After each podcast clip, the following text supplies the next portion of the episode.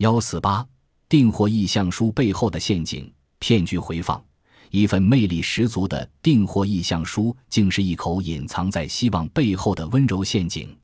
二零零五年三月五日一大早，杭州西木狼股份有限公司的高总经理便坐在了宽敞的办公桌前，望着平躺在桌上的两份订货合同，想到钱袋之中又将有新的兄弟入伙加盟，鲜艳的微笑之花不由得在脸上慢慢绽放。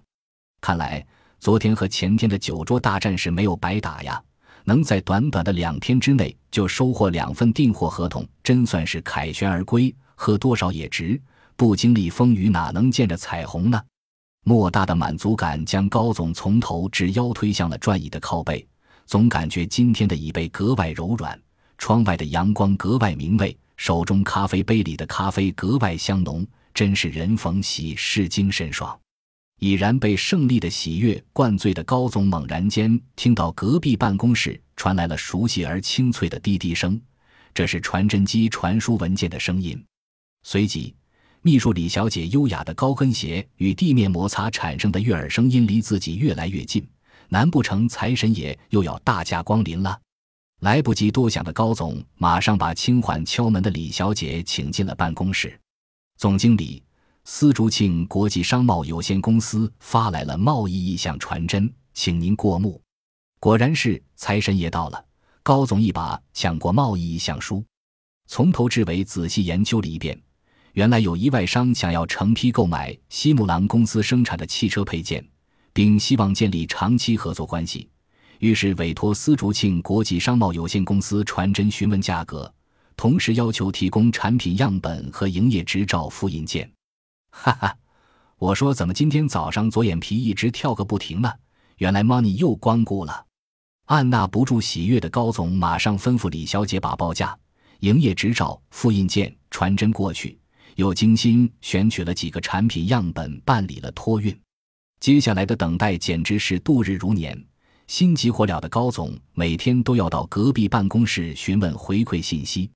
终于几天后，丝竹庆商贸有限公司再次发来传真，说外商对产品比较满意，只是希望价格再便宜一些，并准备大批购货。高总经理马上拍板，价格下调百分之三。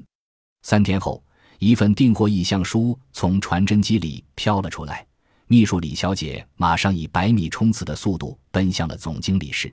总经理，总经理，意意向书到了。一向仪态万千、优雅翩翩的他，此刻也竟有些分寸大乱、花容失色。高总看罢乐得合不拢嘴，这不正是盼星星盼月亮盼来的丝竹庆有限公司发来的订货意向书吗？对方要求定制十个配件的订单，每个十万，总共一百万。这可是公司自成立以来接到的最大的一笔订单啊！而且意向书的条件对公司非常有利。订货时付百分之五十的货款，货到南京外运仓库凭仓单付清全部货款。更乐的是，对方并不直接来厂里看货，说是怕外商来了，西木狼过河气桥直接与外商交易。嘿嘿，真是正中下怀，害怕他们来了看不上俺这间小庙呢。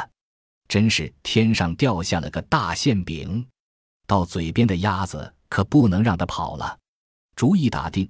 高总店开始了严密而细致的筹备工作，从文字材料到产品视图，从西服至领带，无不精心打理、仔细安排。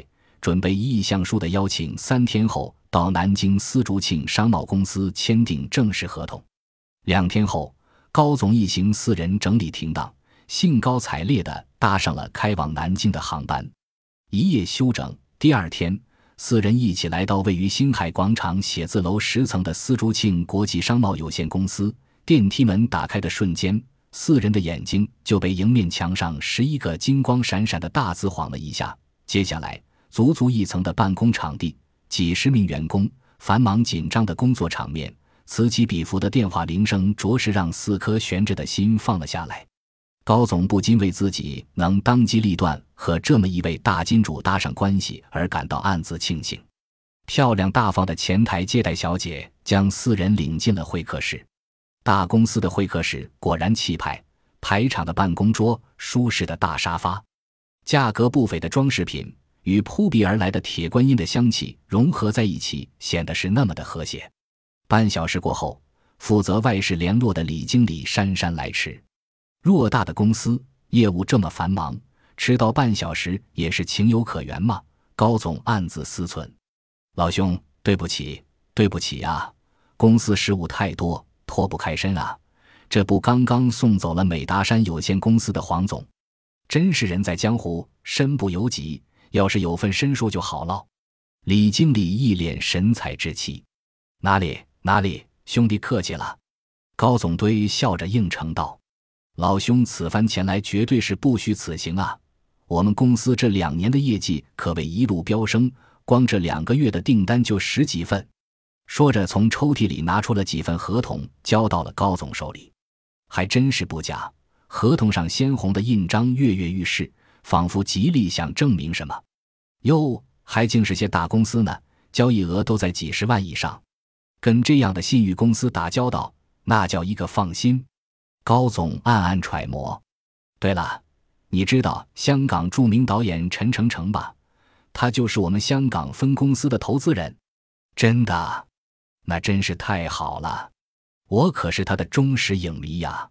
高总经理惊喜万分。陈导的电影可是自己的最爱，如果长期合作，保不齐还能与自己的偶像面对面呢。这次可得好好表现。接着，李经理话锋一转，切入了正题：“万的订单可是我费了不少劲，花了不少心思才搞定的。你不知道啊，当初老外坚决要看场，要不是我用了一招美人计将他定住，把这件事全权委托给我负责，你现在能轻松的坐在这里，白白捡这么个大便宜。”高总经理频频点头，连连致谢。嗨，谁让我与你老兄有缘呢？这样吧。一百万，你先做着，干得好，以后机会有的是。不过这批货款我得拿四个点的回扣，老兄你看不过分吧？听到李经理的许诺，高总真是既感动又激动。应该的，应该的，承蒙李总照顾，你这个大哥我是认定了，以后还得多多关照小弟呀。看到高总这么痛快，李经理也露出了满意的笑容。随后娴熟的草拟好了合同，高总拿过来看了几遍。和原来双方谈好的条件丝毫不差，于是便痛快地签了字，盖了章。随即，李经理急忙问道：“带现金了吗？”“没有。”“怎么说？”“那你就去银行取一下吧，我去给你办汇票。一般都是全部货款结清以后才付回扣的吧？”这个，高总面露难色。都是一家人了，什么先后的，早晚不都得付吗？怎么，高总后悔了？李经理脸上立刻阴云密布。如果得罪了李经理，可没有什么好果子吃。不光这次生意要泡汤，而且一个长期投资户可就没了。这不是前功尽弃吗？不不，我们现在就去取。高总连忙回答，说完便去银行从卡上取了四万元现金，回到会客室交给了李经理。收好钱后，李经理一脸和颜悦色：“高总，真不巧。”我们老总去开会了，明天又是周末，我们不办公。这样吧，你们先回去，等周一老总回来，第一个就给你们办。百分之五十的货款少不了你们的，这是包在我身上，放心吧。还有，如果有成品，周一就把货发过来吧，有多少算多少。于是高总一行回到了杭州，周一发货五件。哪知货自发出便石沉大海，一等就是大半年。期间，司竹庆以种种理由欺骗推脱，后来电话干脆就打不通了。当高总带人再次来到南京星海广场写字楼十层时，已然是人去楼空。高总气得直吐血，马上向当地警方报了案。警方以银行账户为线索，顺藤摸瓜，终于找到了李经理一伙的藏身之处。落网之时，李经理等人正准备成立一个新公司，故伎重演。诈骗钱财。据调查，李经理实名张子强，从二零零三年起便与一帮狐朋狗友以行骗为生。公司的员工都是他们从老家廉价雇来充数的，而表面光鲜亮丽、气派非凡的家具、装饰品，也不过是他们表演的道具而已。正所谓法网恢恢，疏而不漏，等待他们的必将是法律的严惩。这起案例应当引起我们广泛的关注与思考。在市场经济日益繁荣的今天，合同已然成了人们重要的交易工具。如何更好地使用这个工具，防止上当受骗，恐怕是我们每个市场主体应当着力掌握的技能。骗术揭秘：本案中，李经理一伙之所以能够诈骗成功，主要是因为第一，漫天撒网，愿者上钩。李经理等人通过传真，以丝竹庆国际商贸有限公司的名义向有关公司、企业广泛撒播诱饵，一旦有贪图大利。相信天上掉馅饼的主顾便会成为待宰的羔羊。第二，条件优惠，出手大方。若有上钩的大鱼，他们便会使出浑身解数，千方百计的给优惠，供方便，出手相当大方。案例中，李经理一伙正是通过订货时付百分之五十的货款。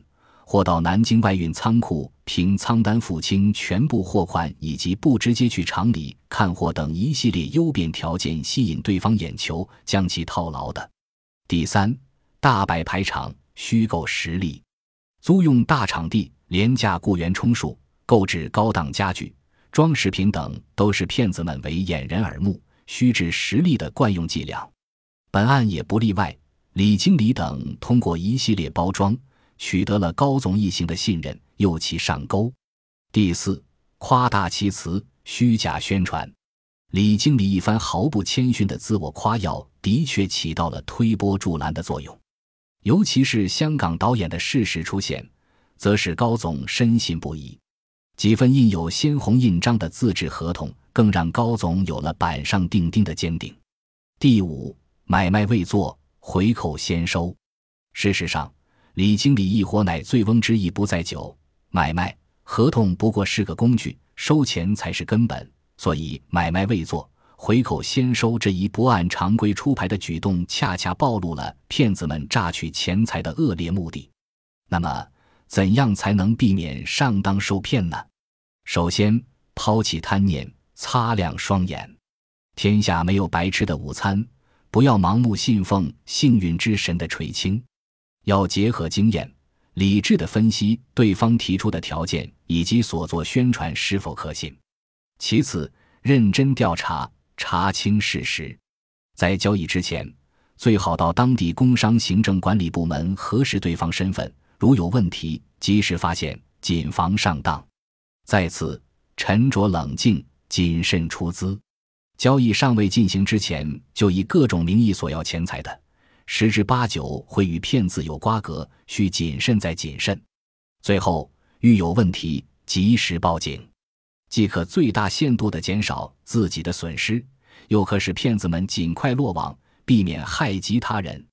骗案违法，李经理等人的行为属于典型的合同诈骗罪。根据《中华人民共和国刑法》第二百二十四条的规定，合同诈骗罪是指以非法占有为目的，在签订。履行合同过程中，骗取对方当事人的财物数额较大的行为，合同诈骗罪的犯罪构成包括以下要件：第一，客体要件。本罪的客体是复杂客体，既包括国家对合同的管理制度，又包括合同对方当事人的财务所有权。本罪的对象是公司财物。第二，客观要件。本罪在客观方面表现为在签订。履行合同的过程中，骗取对方当事人的财物数额较大的行为，具体包括下述五种情形：一、以虚构的单位或者冒用他人名义签订合同的；二、以伪造、变造、作废的票据或者其他虚假的产权证明做担保的。